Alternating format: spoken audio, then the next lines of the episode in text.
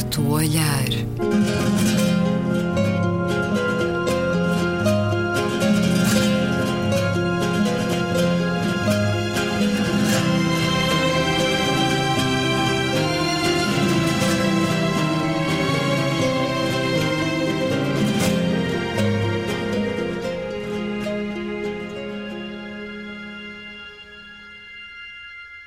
Bem-vindos a Um Certo Olhar. É uma conversa na Antena 2 com Gabriela Canavilhas, Luísa Schmidt, António Araújo e Luís Caetano. Regressamos esta semana e vamos ouvir os vossos destaques do que aconteceu de melhor e pior nos últimos dias. Gabriela Canavilhas, olhar arregalado aqui. Regalado, uh, tenho. Não podia deixar de ter uma palavra, e até mais do que isso, aqui uma homenagem ao trabalho uh, extraordinário que foi feito na Tailândia no resgate daqueles jovens, da equipa de futebol e do seu treinador, neste processo que foi acompanhado por todo o mundo com atenção, com emoção e, devo dizer, com admiração pelo profissionalismo, pelo humanismo, a humanidade com que souberam tratar aquele caso. E faz-nos bem uma situação destas quando sentimos essa união, essa comunhão. Tal e qual, Luís. Eles, uh, com os cuidados que tiveram na preparação, na planificação minuciosa de todo o projeto de salvamento e, sobretudo, uh, na forma cuidada como souberam preservar os, os jovens, uh, até preservá-los dos olhares, até mais intrusivos da comunicação Dos social, claro. na forma como eles depois saíram e foram levados para o hospital e, e nos pormenores, na salvaguarda das famílias, tudo isso, foram uma, uma lição para, para, o Ocidente, uma lição aqui para, para a Europa e para os Estados Unidos. E, além disso, uh, reforçaram em mim o sentimento de que os tailandeses devem ser um povo de gente muito boa. Eu olho para, aquelas, para aqueles rostos, para aquelas pessoas, devem ser pessoas sensacionais. Acaba por ser uma boa promoção ao país e à sociedade. Sem dúvida. Ou é pela religião, pela, pelos hábitos de, de, de meditação, pela relação com, com a natureza, mas, sobretudo, sem dúvida nenhuma, com a religião. Uh, eles ganham, de facto, uma relação espiritual e uma forma de, de estar no mundo que os torna serenos e confiantes, uh, para já, confiantes uns nos outros e na resolução dos problemas pela serenidade. E, sem dúvida, uh, eu olho para aqueles rostos e ficava com vontade de ser amiga deles. é gente que nos dá confiança e apetece realmente estabelecer um, um elo de, de, de afeto. Um, os, os, rostos daqueles miúdos. Uh, em tudo uh, positivos, em tudo otimistas, em tudo serenos, uh, sem dúvida que me emocionaram a mim e certamente ao mundo.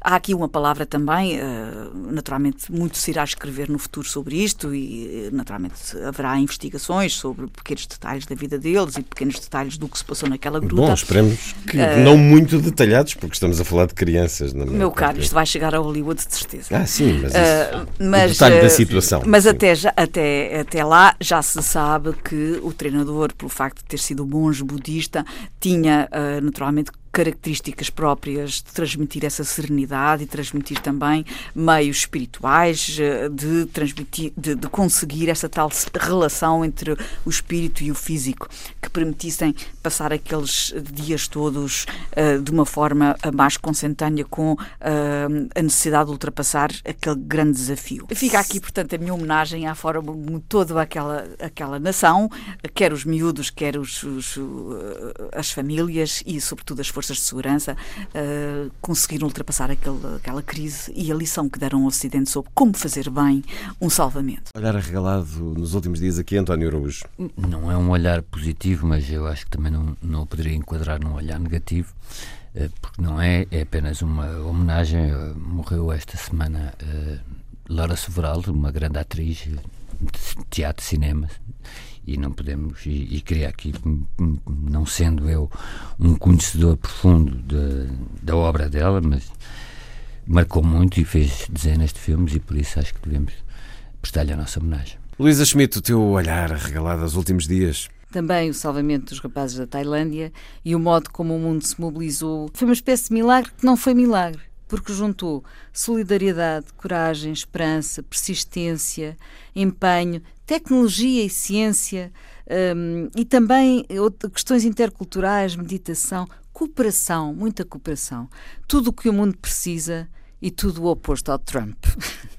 um, numa escala mais local um, e mais nacional, uh, a, lei, a lei que o decreto-lei que o, que o Presidente da República promulgou para não continuarmos a assistir aos despejos uh, das pessoas que têm mais de 65 anos e que têm deficiência grave e que estão há mais de 15 anos uh, nas casas que, que, arrendaram. E isto é uma, foi, foi uma, uma medida importantíssima porque é absolutamente desumano e é um problema social gravíssimo. Civilizada uh, e humanista. Civilizada e humanista, portanto, o fim dos despejos para as pessoas que uh, não podem ser tratadas desta maneira porque estão fragilizadas e isto não tem nada a ver com o aumento das rendas. As rendas é uma coisa, os despejos é outra e é sobretudo a questão dos despejos que nós temos criticado aqui bastante no programa, eh, particularmente eh, na cidade de Lisboa e do Porto.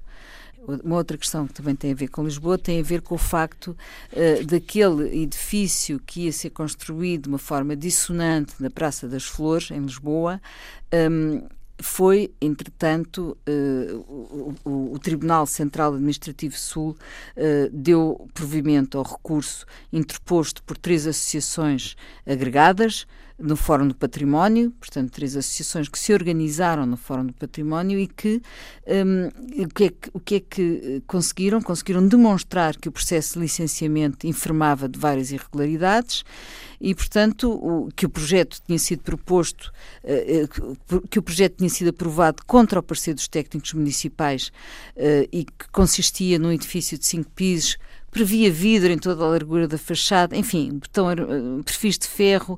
O projeto é do arquiteto Souto Moura, que é um grande arquiteto, mas efetivamente o que as associações subscritoras uh, pretendiam foi, foi, por um lado, travar a demolição do edifício antigo, não conseguiram, portanto, no fundo, eles são uns apologistas, como nós todos, da reabilitação, e manter a harmonia da praça. Quer dizer, ninguém está aqui contra o facto de se ter que recuperar os edifícios antes pelo contrário, e até podia, podia inclusivamente um, ter sido um bocadinho ampliado, mas não ser um, um edifício completamente dissonante uh, e é preciso salvaguardar o património cultural construído e, portanto, estas ONGs conseguiram fazer isso e isso mostra-nos uma coisa que dá esperança, dá uma certa esperança, que é uh, vermos que a cidadania se está a organizar. Lisboa não pertence só ao imobiliário e aos bancos.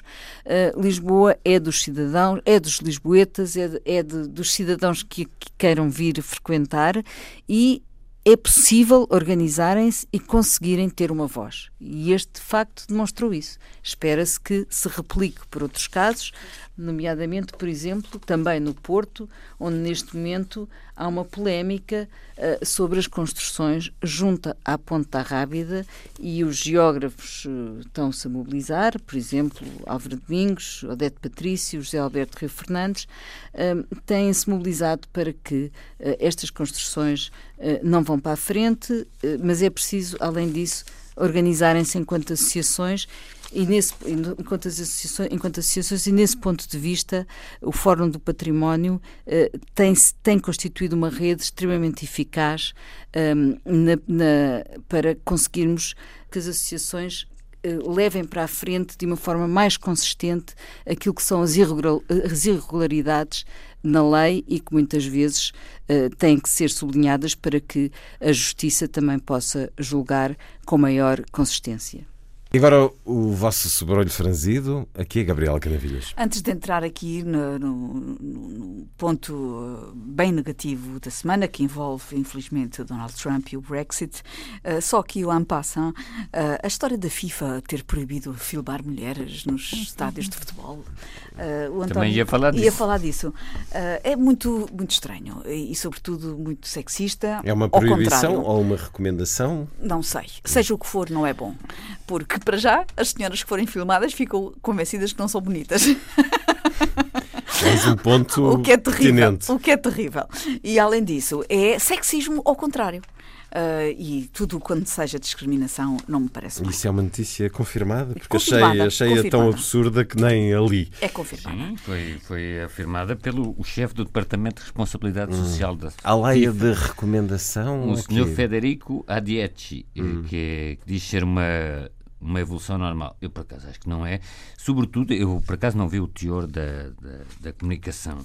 Uh, mas uh, se, foi mais um, um a FIFA não, não decretou, acho eu que apelou não a que pode, as televisões não. Está a falar acho eu televisões que, não, que são empresas privadas. Mas a FIFA pode ser que tenha os direitos de transmissão, não sei, não conheço isso. Agora, se é verdade que foi especificado que era por ser mulheres bonitas, isso ainda para mais tem um conteúdo muito, muito negativo. Aliás, de futuro é, é proibido então filmar as bancadas, não é? Porque vamos dizer uma coisa, se, também podem estar a filmar homens e, e qual é. Exatamente, é? exatamente. E também não podemos levar Aí aqui... vamos nós erguer a nossa voz de revolta. Não, é que aqui já estamos é próximo que do esse- Irão. Nós aqui Sim, comentamos sim, que o sim. Irão uh, tinha cancelado uma transmissão porque estavam mulheres no estádio. Aqui já estamos uh, muito perto desta fronteira, não é? Claro. E aliás, eh, o, o- este senhor da, da FIFA disse é um- que isto é, e cito, uma evolução normal. Eu não parece que seja uma evolução normal. Coisa mais. Se virem, por exemplo, o- eh, em televisões como a televisão italiana, que talvez seja a pior do mundo, a televisão italiana tem eh, os comentários televisivos, os programas de, de- de, hum, comentário desportivo. São che- cheios de, de- têm bailarinas eh, atrás e, e eh, a fazer eh, os seus números quase striptease e portanto isso sim é sexismo, isso sim deve ser proibido. Agora filmar, filmar as bancadas e sobretudo com esta especificação de mulheres bonitas nas bancadas, Perguntar-vos, na, na volta a Portugal, em bicicleta, os vencedores costumam ter uma mulher bonita de cada lado a beijá-lo na face. Tem essa ideia. Aí já Sim. E no consideram que automobilismo, é. e no automobilismo Isso já- já- também. aliás, Já, houve o uma- automobilismo foi. Acabaram Ah, também ah, e já foi bem, com e as foi bem. Não, mas isso foi bem feito. Mas pensei Não é nessa feito. imagem que a mim pessoalmente parece francamente sexista, sim. Sim, eh, sem dúvida. concor- aí já concordavam Claro, na, na- na volta a Portugal, que deve é uma- estar quase a começar. Mas a é minha uma opinião- já não ver Posso esse, dar a minha opinião como beijo. mulher? Sim, Não acho nada mal. Qual é o problema? É, era a dúvida que eu vos queria colocar. Mas eu posso dar a minha opinião Claro, como homem. claro que sim. Eh, não, eu acho que, por exemplo, naquele caso que foi proibido na Fórmula 1, diante do início das paddock, provas, sim. no paddock, estarem mulheres em fato de banho, muitas vezes, etc., junto a- aos automóveis. Antes Como, aliás, acontece muito em muitos salões de automóveis, Claro. em, em cima de automóveis estarem. Isso acho já uma exploração Claro, da mulher. sim, concordo. Coisa diferente é, isto é completamente diferente, são eh, raparigas ou mulheres que estão nas bancadas, portanto, estão, É um absurdo, claro. e, e que estão muitas vezes até, o que é interessante não é só a beleza física, é muitas vezes até os adereços que levam, eh, do- chapéus, eh, hum, maquilhagens eh, alusivas aos países, etc, etc. Portanto, isto é um completo absurdo e isto não protege sequer a imagem das mulheres. Coisa muito diferente é realmente a exploração das mulheres do ponto de vista de algum sexismo, eh, mas isso, veja, por exemplo, na, na publicidade o que se passa eh, e cada vez mais. Eu não acho que haja aí. Veja, por exemplo, outra coisa que eu acho já agora, desculpem começar aqui.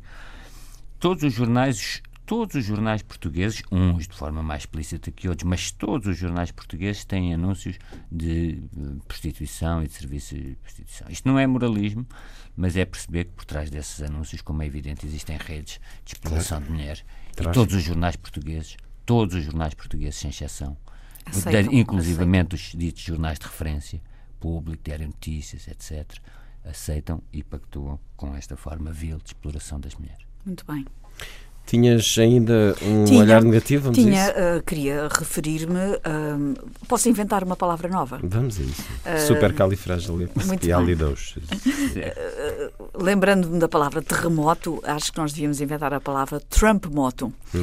Porque hum, esta semana, para além do que aconteceu eh, na Cimeira da NATO, esta explosão do Trump, esta presença de, de- de Trump na Cimeira da NATO, que teve consequências, como sabemos, bastante explosivas, eh, termina com, a semana termina com a visita de Trump eh, à Inglaterra, precisamente no, no meio de uma crise interna muito grande de Theresa May, eh, motivada pelas consequências do, Brex- do Brexit, que levaram, eh, de resto, à saída de dois ministros de Theresa May. Eh, os mais defensores do Brexit e essa saída deve-se ao entendimento desses dois membros do governo dela, ex-membros do governo dela, de que as negociações para o Brexit estão a ir ao encontro de cedências à União Europeia que os defensores do Brexit não concordam.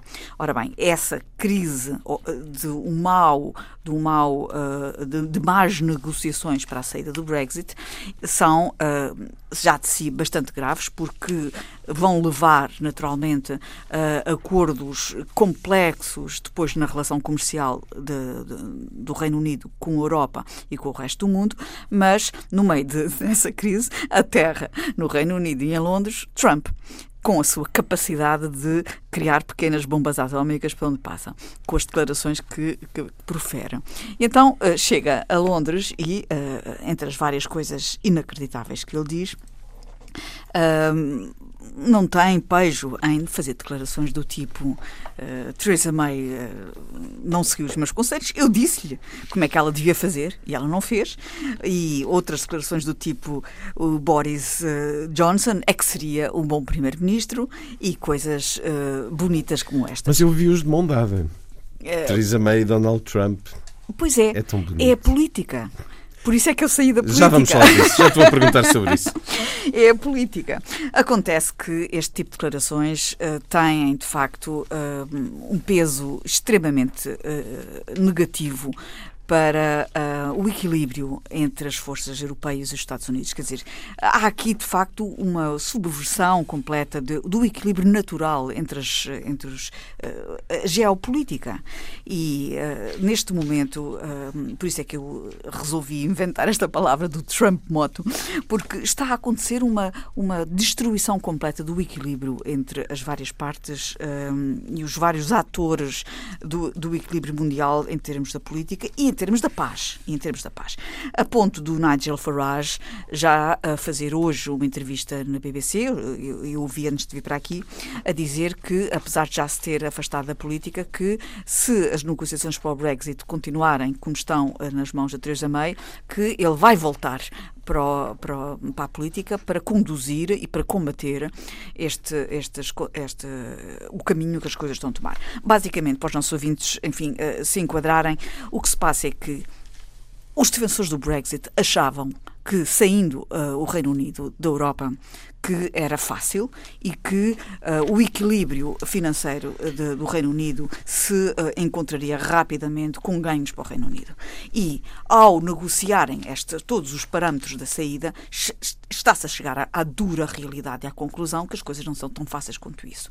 E uh, todos os, os, passos para essa saída obrigam a compromissos que o Reino Unido não estava à espera. E, e, e é precisamente este radicalismo dos ultra Brexit, como os dois ex-ministros que saíram, e o Farage e o Trump, porque no fundo o que é que o Trump quer? Quer um acordo privilegiado entre o Reino Unido e os Estados Unidos. Um, um acordo que permita e quer uma ganhos Europa económicos. Enfraquecida. E, mas, sobretudo, só, uma vez disse aqui e volto a dizer, o Trump está-se nas cintas para a política. O que ele quer é uh, negócio. Números. Portanto, é um homem de negócios. E, portanto, este, este acordo entre os Estados Unidos, um acordo comercial, e o Reino Unido era aquilo que lhe interessava. E, portanto, quando ele percebe que uh, vai ter que negociar que já não vai conseguir negociar com o Reino Unido como queria. Ele já está a dizer que já não quer negociar com o Reino Unido e que vai antes fazer acordos com, os Estados, com, com, com a União Europeia. Portanto, nós estamos aqui perante um, um presidente dos Estados Unidos que está a explodir ou a implodir todos os, os equilíbrios geopolíticos e comerciais que o mundo conhecia e que, uh, no quadro de uma semana, uh, as repercussões uh, da, sua, da sua ação tiveram efeitos nefastos, quer no quadro da NATO, por via da Cimeira da NATO, quer nesta visita em plena crise do Reino Unido, com as consequências que a pobre, já estou cheia de pena da senhora Theresa May, teve que encaixar Uh, neste fim de semana.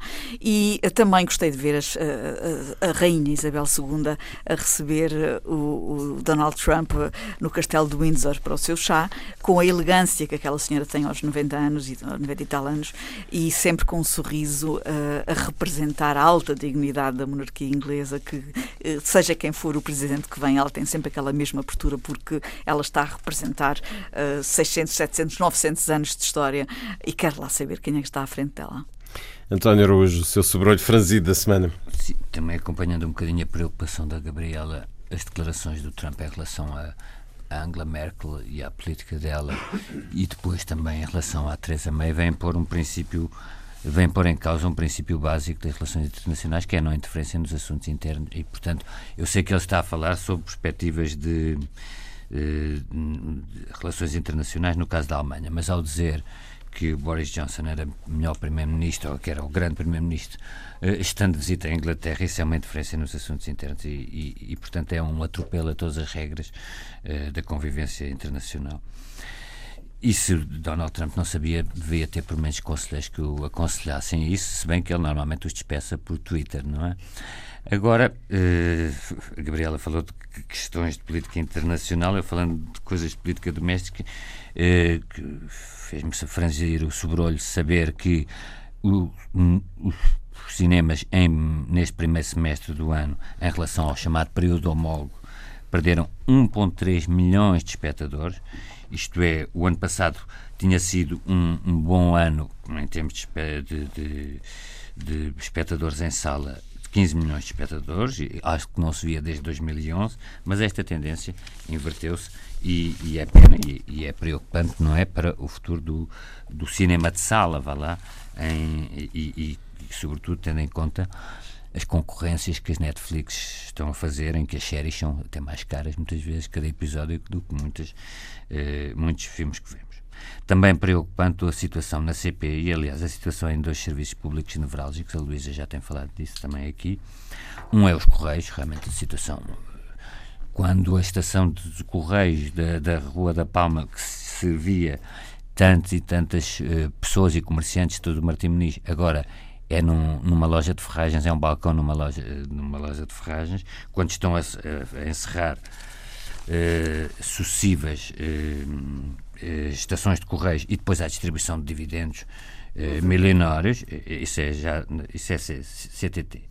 Em relação à CP também não se percebe e o, o, o, o presidente da CP, Carlos Nogueira, foi ao Parlamento e realmente foi eh, criticado por, por todas as bancadas. Portanto, isto não é uma questão já digamos, de, de, política partidária. Foi criticado pelo deputado do P, por um deputado do PSD em relação à questão do, do troço pocinho Barca d'Alva, isto é, será que se vai cortar ou não a linha do Douro?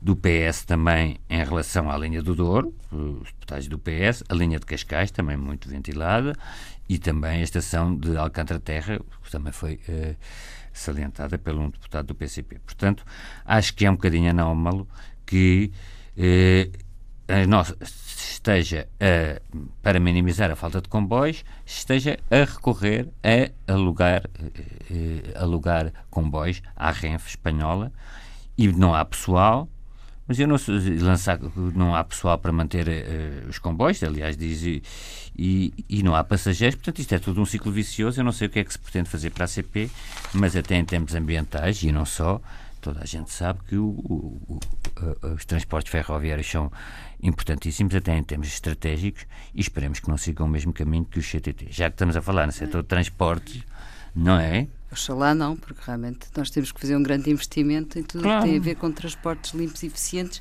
e o comboio é um deles, sem dúvida. Claro. E em termos de mercadoria, esse investimento em termos de mercadoria está já está a ser feito para Sines, não é? De Sines Badajoz, e, e, mas em termos de transportes de, de pessoas, de não. pessoas também. Mas tem que ser feito. Claro. o metro vai ser alargado, portanto, é, o grande, é a grande falha que temos e que temos que suprir.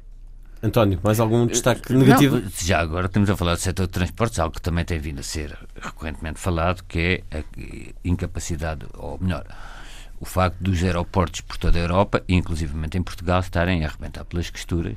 Os, os, aeroportos não estavam preparados para esta explosão da low cost, que eu não critico, pelo contrário, significa uma democratização que é louvável.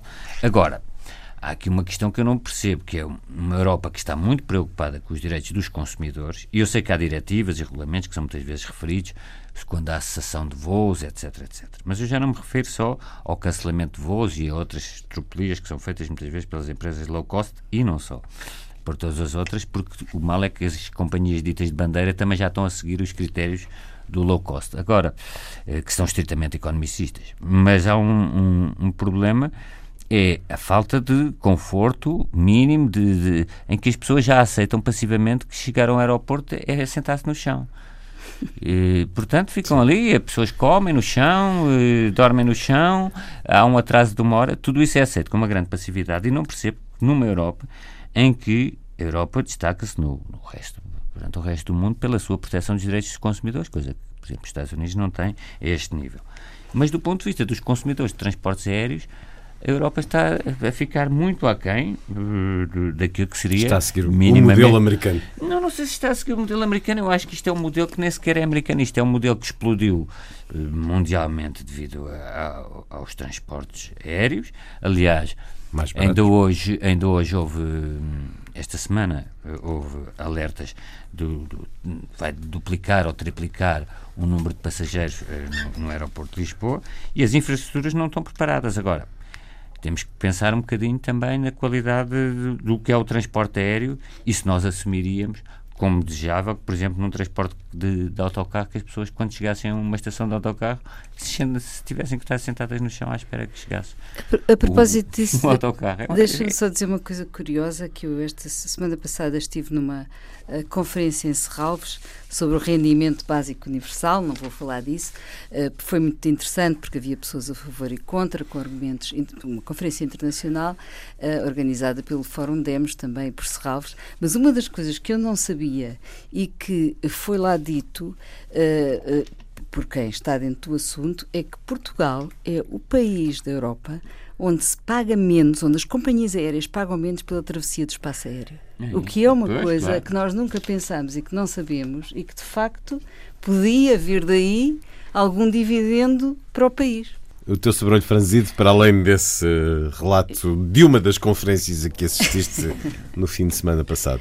Uh, o meu sobrolho franzido vai para mais uma devastação uh, na zona de Cacela à Velha, um, que é, é, abrangendo uma parte do Parque Natural da Ria Formosa uh, e que põe em risco a paisagem mediterrânica algarvia, uh, que já está a ser atacada por vários, de várias maneiras, e, e alegando que se tratava da limpeza da floresta. Como já temos falado aqui, alegando isso, o que se fez foi arrasar 28 hectares junto a um campo arqueológico de alfarrobeiras antigas, uh, oliveiras e outras espécies autóctones que foram todas arrasadas. Esperteza saloias mesmo?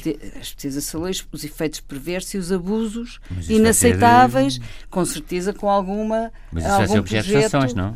É, é, pois, é, é, é, sem nenhum parecer do, do parque, não é? o parque é como se não existisse, não tem funcionários, não tem, não tem força, não tem nenhuma respeitabilidade, esse é um dos problemas que afeta as áreas protegidas, inclusivamente tem domínio público hídrico, portanto, sobre as, as, as arribas, eh, vai até às arribas, e, eh, eh, claro, a GNR já lá esteve, a Inspeção Geral do Ambiente também, mas o que é certo é que, mesmo com sanções, estes 28 hectares foram arrasados e, uh, uh, efetivamente, não se sabe para que é, portanto, o público traz essa notícia e, portanto, pode ser para a produção de agricultura intensiva, porque estamos ali uh, também numa área de regadio uh, das barragens, não é, do Algarve, uh, como pode ser para uma, um projeto turístico. Não se sabe para que é, mas efetivamente isto demonstra mais uma vez que um escangalho completo e total da administração pública e dos parques em particular. Portanto, a situação das áreas protegidas, já temos falado aqui,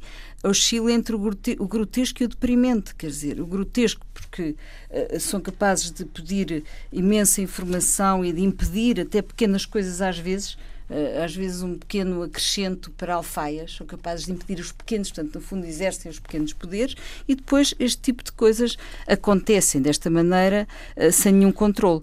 E deprimente porque uh, nós temos vindo a assistir, sobretudo ao longo dos últimos anos, à degradação de, uns de um dos fulcros da sustentabilidade do país. E, e este fica aqui o alerta para, mais uma vez, reforçarem uh, aquilo que é uh, o ICNF, o Instituto da Conservação da Natureza e das Florestas, uh, porque a situação que o país se encontra neste momento ao nível da conservação da natureza é literalmente ruinosa e não pode ser. Portanto, este fica, fica aqui um olhar negativo. Também tinha aqui outro, outro, outra, outra, outro sublinhado, tem a ver com, com uma tragédia, não é? As cheias uh, extremas que aconteceram no Japão e que uh, já provocaram mais de duas centenas de mortos, mais centenas de desaparecidos, milhares de desalojados. E isto faz-nos pensar e remeter para a questão das alterações climáticas uh, num país que é um dos países mais organizados do mundo. É um país hiper organizado, com tudo funcional, com tudo previsto. Habituado a lidar com catástrofes naturais, com catástrofes, mas não e depois isto ultrapassa tanto. completamente aquilo que é a prevenção que aquele país tem. Claro. Portanto, isto uh, faz-nos. A prova de que não podemos estar preparados para tudo. Para tudo não podemos, e sobretudo que as alterações climáticas estão de facto a criar aqui um problema de eventos extremos cada vez mais frequentes. Uh, e incontroláveis, não é? E, portanto, uh, isso também me remete para o Obama. Já lá vamos. o Obama. Porque é um evento incontrolável. É, Já lá vamos. vamos não, não, porque há, não, porque há momentos em que ocorrem de facto conjugações um, que, são, que, que, são curiosas. A pessoa que eu fui ouvir no Porto, já lá vamos, não é? É uma grande figura, ao mesmo ah, tempo. Então já lá estamos. E ao mesmo tempo estava o Trump a fazer aqui o que os meus colegas uh, acabaram de dizer. Bem, e já que já lá estamos. E é por isso que eu tenho confiança na América. Muito bem, então diz-me lá sobre o Climate Change Leadership Porto Summit. Este título Sim. em inglês e pomposo. Barack Obama, Barack Obama veio ao Porto, é uns quantos privilegiados onde tu estiveste incluída puderam escutá-lo, mas eh, para os restantes o título não podia ser em português. O título não podia ser em português. Bom, vais-nos, eh, por favor, partilhar sobre a organização desta, desta conferência. Porquê que Barack Obama não pôde ser escutado por mais gente? Porquê que as gravações foram severamente proibidas? E essa questão que deu muito que falar, das refeições em embalagens de plástico, com uvas embrulhadas em plástico e pão... Bem, enfim. E também queremos ouvir, claro, sobre o sumo, a essência do que Barack Obama veio dizer ao Porto a esta conferência sobre o clima, Luísa Schmidt? Eu não percebo muito bem essas críticas que foram feitas. Eh, estava o Coliseu cheio, portanto, era o Coliseu do Porto cheio, evidentemente que foram convites, eh, eh, isso, isso é verdade. Quem é que organizou? Foi organizado pelo o cluster do vinho do Porto e, portanto, o, o, o, o inglês, portanto, foi o inglês que abriu a, a conferência, o inglês do Peraí, o cluster do vinho do Porto, portanto, os empresários do, do, do, vinho do Porto, Porto pagaram os 500 mil, segundo a informação pública. Não foram só eles, não foram só Sim. eles, foram. A indústria do vinho teve um papel aqui muito importante. Portanto, o, o Taylors e o Croft foram particularmente proativos uh, e por isso o, quem abriu a conferência foi justamente o CEO destes, destas empresas, destas, destas, destas indústrias e inclusivamente estabeleceram o que eles chamam o Porto Protocol. Porquê é que, porquê é que foram eles que tomaram esta iniciativa? A, a, a que depois aderiram várias outras indústrias e empresas. Porque neste momento o vinho do Porto está a ser afetado uh, e está a ser afetado pelas alterações climáticas, já fizeram estudos sobre isso, eles querem uh, assumir isso e querem, eh, enfim, adaptar-se e tomar medidas para que uh, o, o, impacto não seja tão grande. Por exemplo, os vinhos franceses estão com enormes problemas, este ano não há conhaque por causa das alterações climáticas. Portanto, o, o, o setor do vinho está sendo afetado e eles tomaram esta iniciativa e, portanto. Abriram os eh, cordões abriram, à bolsa. Abriram, mas também houve outras empresas que contribuíram. Mas eu não percebo bem essa crítica, foi muito bem pago, porque uh, se, se, o Obama se recusasse a fazer qualquer atividade pública que não fosse paga, já se podia dizer que estava a capitalizar. Mas ele faz imensa atividade eh, que não é paga e o objetivo deste pagamento não é para ele comprar relógios de ouro, não é? É para investir na sua fundação. E esta fundação uh, é importante e já vou dizer qual é o objetivo. Portanto, basicamente, ele não, ele não cobrou, ele deslocou dinheiro das empresas que o convidaram para a fundação que conduz e que uh, esse, essa, formação, essa fundação tem por objetivo a formação de liderança de jovens em todo o mundo. Portanto, não entendes que este pagamento tenha sido para ele, mas sim para ações sim, sim, que ele desenvolve. Sim, sim, e eu acho que Porque, isso é absolutamente, absolutamente legítimo e normal. Uma espécie de contributo, então, dos organizadores. Não foi uma má gestão dos recursos financeiros não. dos organizadores, foi um contributo para a ação de Obama, da Fundação de Obama. Da Fundação que tem essa função da tal preparação das lideranças. E era preciso fechar tanto? Foi pedido do próprio ex-presidente americano pois que eu, eu... nenhuma gravação podia ser feita, nenhum tipo de abertura. jornalistas. Porque se há, depois... se há vontade de transmitir essa noção do risco em que está o vinho do Porto, porquê é que isto não foi gravado, transmitido em direto, porventura? Pois eu isso, essas parte, essa parte não, não sei. Não tens não sei, que ser não tu responder, claro. sobre isso. Uh, mas estavam lá jornalistas que depois, aliás, publicaram. Fizeram relatos, mas por causa disso tudo, os relatos isso. acabaram por ser muito críticos. Não, o, o público, não, Apontaram muito aos aspectos não, do, as, das as, embalagens as de plástico e tal. Isso foi as redes sociais, o público fez uma excelente reportagem, o Diário de Notícias também, é, mas a, o Jornal questão, de Notícias mas também. Mas a questão que o Luís está a colocar é pertinente. Percebe-se as questões de segurança, percebe-se todo, Sim, enfim, todo o enquadramento, absolutamente, isso compreende-se perfeitamente. Mas não se compreende bem uh, porque não tornar a comunicação de substância, não é? Que é de grande interesse público, inclusive, uhum uh, mais aberta uh, Porque li, li, críticas pois, a dizer que se foi o próprio Obama que impôs essas condições é para que não se torne público lugares comuns que ele tenha dito e que não quer. Não, não me parece se isso, isso. acaba por é... causar uma impressão, pelo menos uma interrogação. Não, a mim não me causa nenhuma interrogação. Uh, não estou não por dentro desses mecanismos.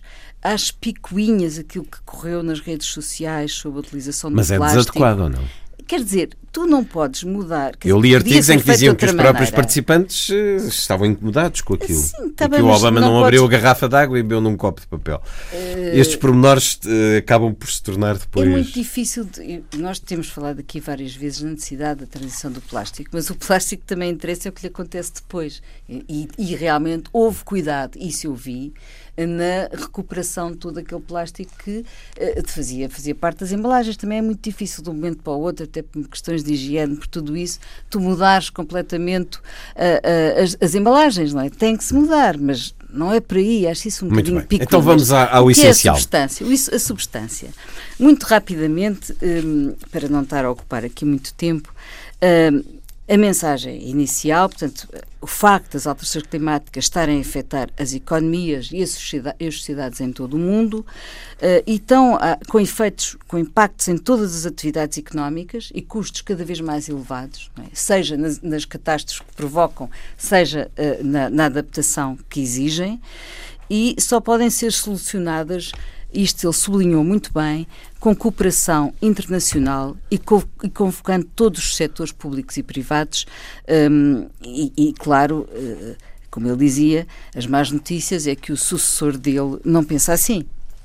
Uh, mas as boas são uh, que os esforços que foram sendo feitos antes do Acordo de Paris e, e, e, por ele e pela sociedade em geral, esses esforços ficaram, ficaram mesmo incorporados na sociedade americana. E, portanto, na economia, nos Estados, em vários sítios dos Estados Unidos da América, uh, continua. Isso continua. Um, mas o que é preciso, como ele disse, é evidente, e todos sabemos isso, é manter a arquitetura uh, do país. Uh, as más notícias, neste caso, também sublinhado por ele, é o facto dos Estados Unidos terem saído do Acordo de Paris, mas as boas foi que foi o único país que saiu. Os outros continuam. E o mundo é composto por vários países e os outros continuaram agarrados ao Acordo de Paris e a cumprir aquilo que uh, ele, ele propõe. Uh, portanto, ele, no fundo, sem nunca referir o nome de Donald Trump, ironizou uh, sobre, um, por exemplo, os que não acreditam na ciência e tem esperança que no futuro os políticos se alinhem com a ciência, outra vez nos Estados Unidos. Também referiu a National Security, que no tempo dele identificou as alterações climáticas como uma das maiores ameaças e com um enorme potencial de conflitos, portanto, é um gatilho para conflitos, eh, que se ligam até muito ao facto eh, também da necessidade de migrações porque, eh, evidentemente, nós sabemos isso, até pela, até pela Síria e por outras Mas, razões. Disseste claro, a segurança nacional? Não, ele disse em termos de segurança mundiais. Mundiais. De segurança mundial, portanto, foi a hum. National Security é que apontou como um dos grandes uh, problemas, não é? Portanto, isto é assumido portanto, pelos Estados Unidos, pelo, pelos militares dos Estados Unidos, não é? Hum. Um, te, isto, isto ele disse claramente. E depois Claro, nós sabemos que, uh, por exemplo, agricultores de todos os sítios do mundo onde há enormes secas têm que se deslocar para outro sítio. E, portanto, como ele disse também, não haverá nunca muros suficientes para travar as pessoas. E, portanto, a adaptação vai ser inevitável.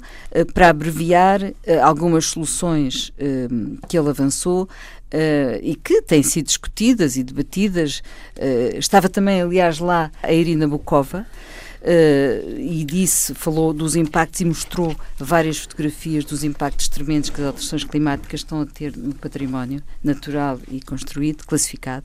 Uh, soluções, um, eh, por um lado, ligar um preço às perdas, uh, quanto é que vai custar adaptação, quanto é que custa, por exemplo, neste momento Miami está a ter, está a ter nós sabemos, isso está mais do que provado, a subida do nível médio do mar está a afetar Miami. Quanto é que vai custar a sucessiva adaptação e subida uh, dos, de tudo quanto é das obras, todas as obras quanto é preciso, que é preciso fazer em Miami, coisas deste género.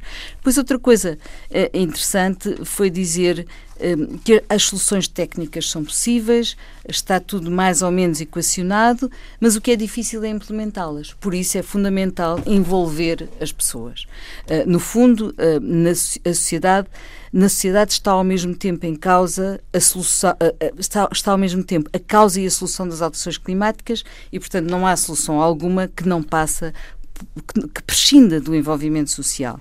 Depois falou da comunicação e dos mídias. É evidente, nós temos falado disso aqui no programa, as redes sociais, as, as democracias. Nas democracias há centenas de possibilidades de informação e, no fundo, o que ele disse há para todos os gostos e nos Estados Unidos, hoje em dia, um, se, vive-se realidades completamente diferentes conforme se veja só a Fox News ou se leia o New York Times.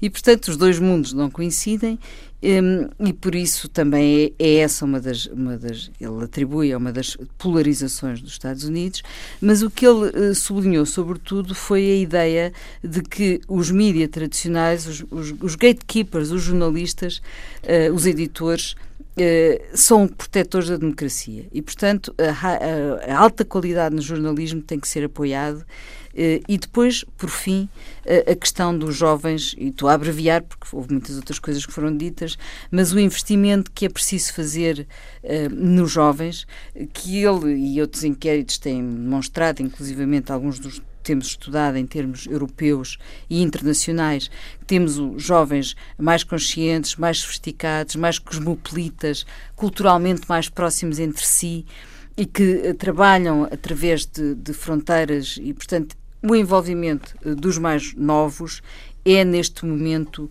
uma peça crucial da própria democracia e, e, é, e, é, nisso que a fundação dele está a investir. Em suma, o que eu senti também aqui é que o Obama traz segurança, no fundo, uh, traz esperança de que atrás de tempos, tempos vêm. E, portanto, e que, há, e que há realmente, eh, é preciso continuar a acreditar na América, porque há realidades completamente diferentes daquelas uh, que nós estamos aqui habituados a, estamos habituados a ver e que o Trump uh, representa o mundo não acaba com Trump, espera-se, não é? Porque é isso que ele às vezes, que é isso que ele às Escutando vezes esta síntese, qual é o vosso olhar sobre a presença de Barack Obama neste encontro do Porto? Para além das inquietações que nós aqui já demonstramos relativamente a uma maior abertura da comunicação, uh, sobe uh, apraz salientar que é curioso uh, que seja mais um ex-presidente ou vice-presidente, no caso do Al Gore, dos Estados Unidos, que depois de sair de office, uh, se dedica ao ambiente, uh, o que prova que os Estados Unidos, uh, pelo menos os democratas, têm de facto, ou melhor, identificaram o ambiente como uma das causas principais uh, do futuro do planeta e da política interna, até uh, no caso de, do Partido Democrata, como sendo uma das preocupações principais que devem atender. Uh, o facto do Al Gore também se ter dedicado a esta área é interessante, pelo menos é uma coincidência. Acha pertinente o que foi dito por Barack Obama no Porto ou se sente que Uh, era previsível isto que a Luísa aqui nos sintetizou. Não acho que ele tenha, não acho que tenha dito grandes coisas muito originais. Ele, aliás, não, é especialista. Dizer, o que é importante é. que ele transmite, percebes? Claro, transmite, ele é uma pessoa fundo, com carisma é, a falar de uma forma diferente. Eu acho que o Al Gore, nesse aspecto, é um homem mais sustentado do ponto de vista daquele não, que. O que o Al Gore é, é um comunicador, não é? E investe muito na comunicação não, e ainda bem. E, e tem mais, e, e, e, tem mais base. Quando ele surgiu não sei se é ele que tem, se, se, se Sim, procura trazer. Aqui é mais sob o ponto de vista de, de, comunicacional. O Obama é mais do ponto de vista comunicacional. Ele não traz. Não, porque ele neste momento está rodeado de vários claro, cientistas claro. nestas áreas, que Sim. aliás também falaram. Mas ele em si mesmo não traz nada, não, a não ser, como é evidente, a sua presença, que é para isso que conta. Como é, não sei, eu com isto não estou a menosprezar, só estou eu, como o Al Gore foi tão marcante realmente o, o, o filme dele e tudo. Ainda é? Eu acho que nesse aspecto o, o, Obama neste não, campeonato. Procura, sim, e agora outro filme, ele procura se calhar eh, proteger-se, não sei qual foi a razão. Uh, não, muitas vezes uh, o facto disto ser relativamente em clausura é. não, pode ter uma razão de para motivar o interesse de, de, de quem participa. Não? Só, só, uma nota, o Algor é muito interessante, nós temos, nós temos enviado alunos anos, e ele cria, e ele todos os anos faz uma espécie, faz um seminário em vários sítios do mundo, este ano foi em Berlim e, e tem ido lá alunos do, do nosso curso de doutoramento, uh, em que ele durante uma semana as pessoas estão ali a receber formação e, e não têm que pagar nada a não ser a sua estadia. E, e ele continua a fazer isso com vários, e vêm pessoas de vários sítios do mundo, são Uh, e depois criam uma espécie de. Isso tem continuidade, portanto, tem uma, é uma, a ideia é cada pessoa depois tem que voltar lá ao fim de dois anos ou três e mostrar o que fez. É, é interessante esse trabalho dele. Uh, agora, não deixa o que a Gabriela estava a dizer, e quando ele vai buscar a National Security, portanto, nós sabe, os militares sabem muito bem o que é que se está a passar ao nível das alterações climáticas e tem, como sabemos, uh, cientistas a trabalhar com bem, eles. Os Estados Unidos tiveram inteiro, uma experiência é? marcante do furacão Sim, Katrina, claro, portanto, tem que saber lidar com Sandy, isso. Mas lá está, isso, isso é, não é novo, sabe-se já há muito tempo.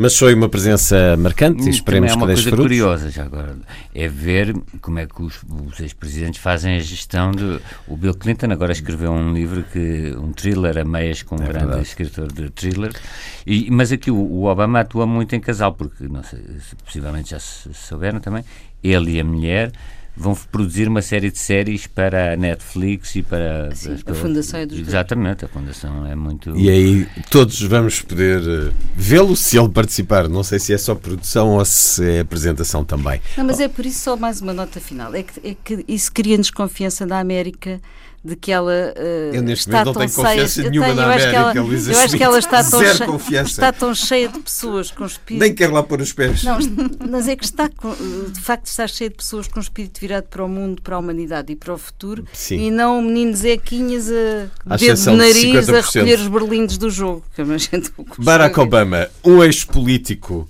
Eis uma categoria, Gabriela Canavilhas, em que te enquadras a partir desta semana, desde o início do programa, já em 2004, quando eh, questões pessoais dos elementos respeitam um enquadramento público, eu faço a questão, trago a questão para o programa.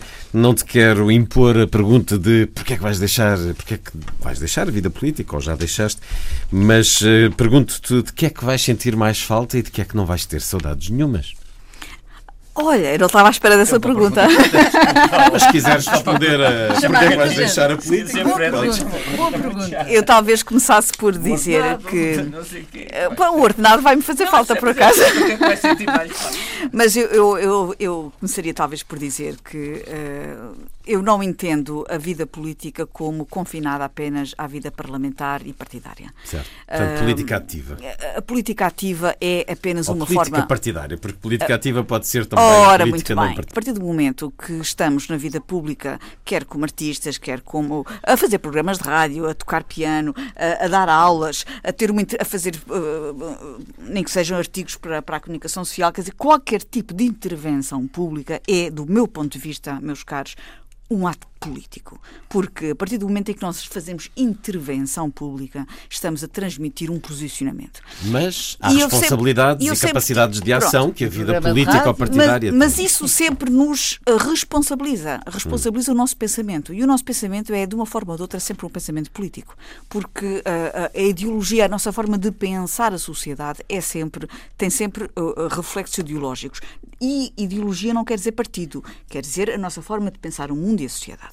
E uh, sempre achei que a minha atividade enquanto pianista, por exemplo, enquanto música, organizadora de festivais, por exemplo, a, a forma como eu penso um projeto artístico para a Ilha do Corvo, ou para a Ilha do Pico, ou agora no Festival de Sintra, quer dizer, tudo isto tem, de facto, uma, um, um contexto político, porque está-se a pensar num contexto social. E, portanto, isto uh, abreviando, a política faz-se de muitas maneiras. E uma das maneiras de fazer política é uh, no quadro das instituições partidárias e uh, na forma como elas depois proporcionam nas instituições políticas uh, a ação política direta. E, portanto, o Parlamento é uma experiência interessantíssima uh, e fico sempre muito magoada, como aliás aqui já provei mais do que uma vez, quando se ataca, se do, quando se ataca o Parlamento e quando se ataca os deputados. Porque os, o trabalho que se faz no Parlamento é um trabalho sério, um trabalho duro e uh, dos 230 deputados que lá estão, uh, só vi, enfim, com algumas exceções, gente empenhada a trabalhar com muita vontade e com muito esforço. Quando dizes duro, uh, cansativo? É, ou... esgotante, sob muitos pontos de vista. para quem está a fazer aquilo com entrega, e que é a maioria, enfim, dos, dos, Portanto, não colegas. todos, mas uma boa a maioria parte. das colegas.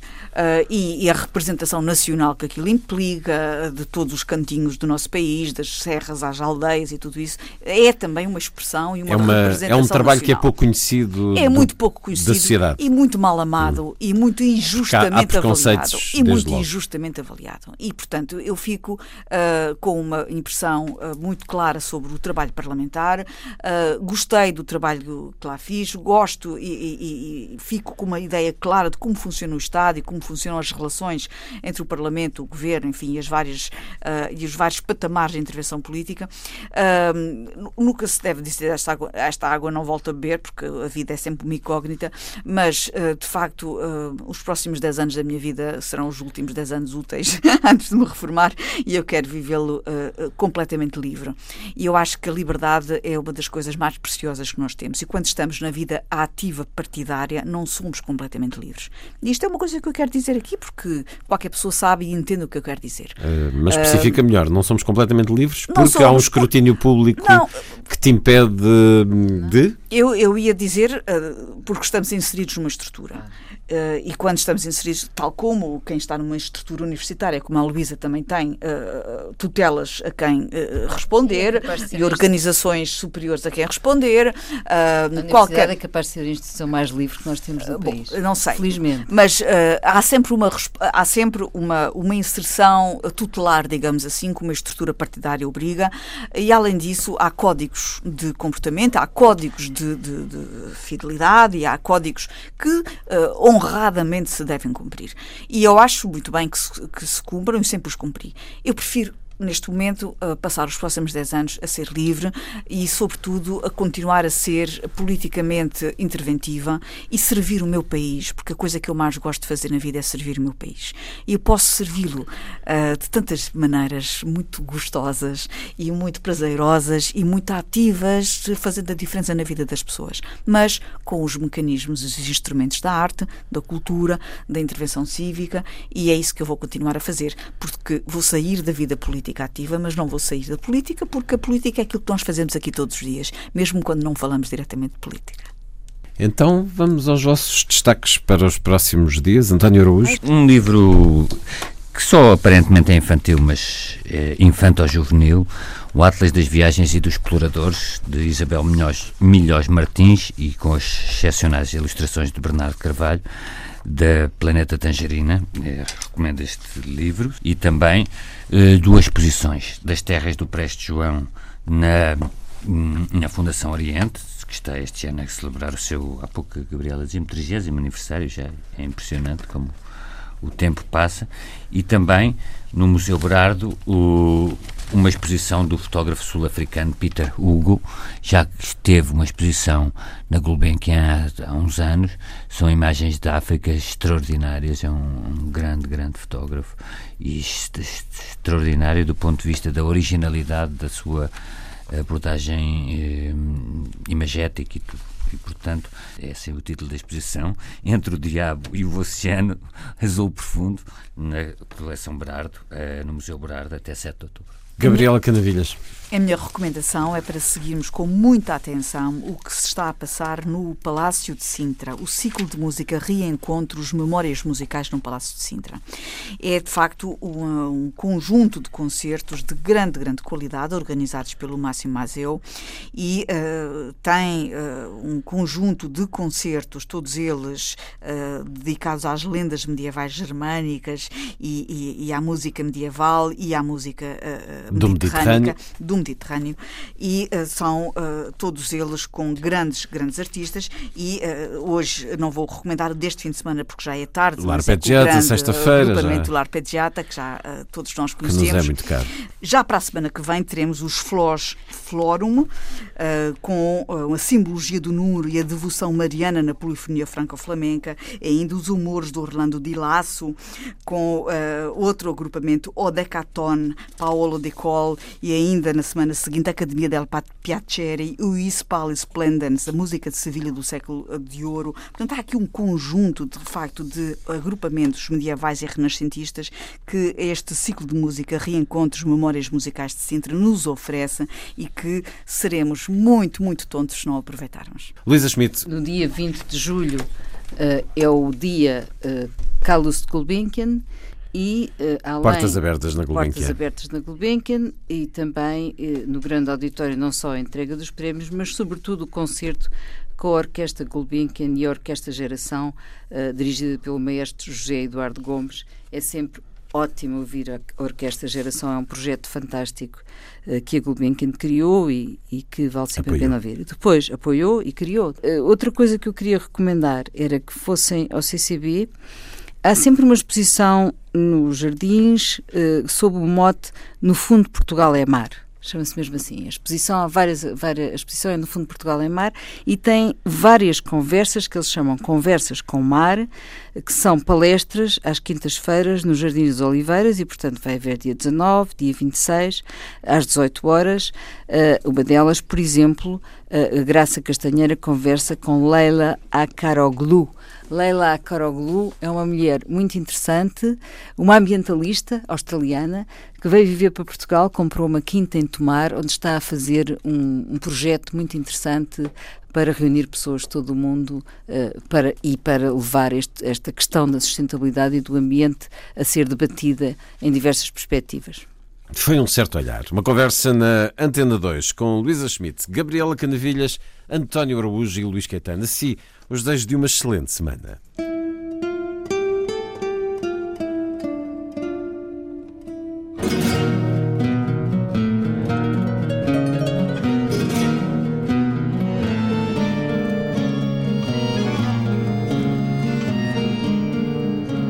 Um certo olhar.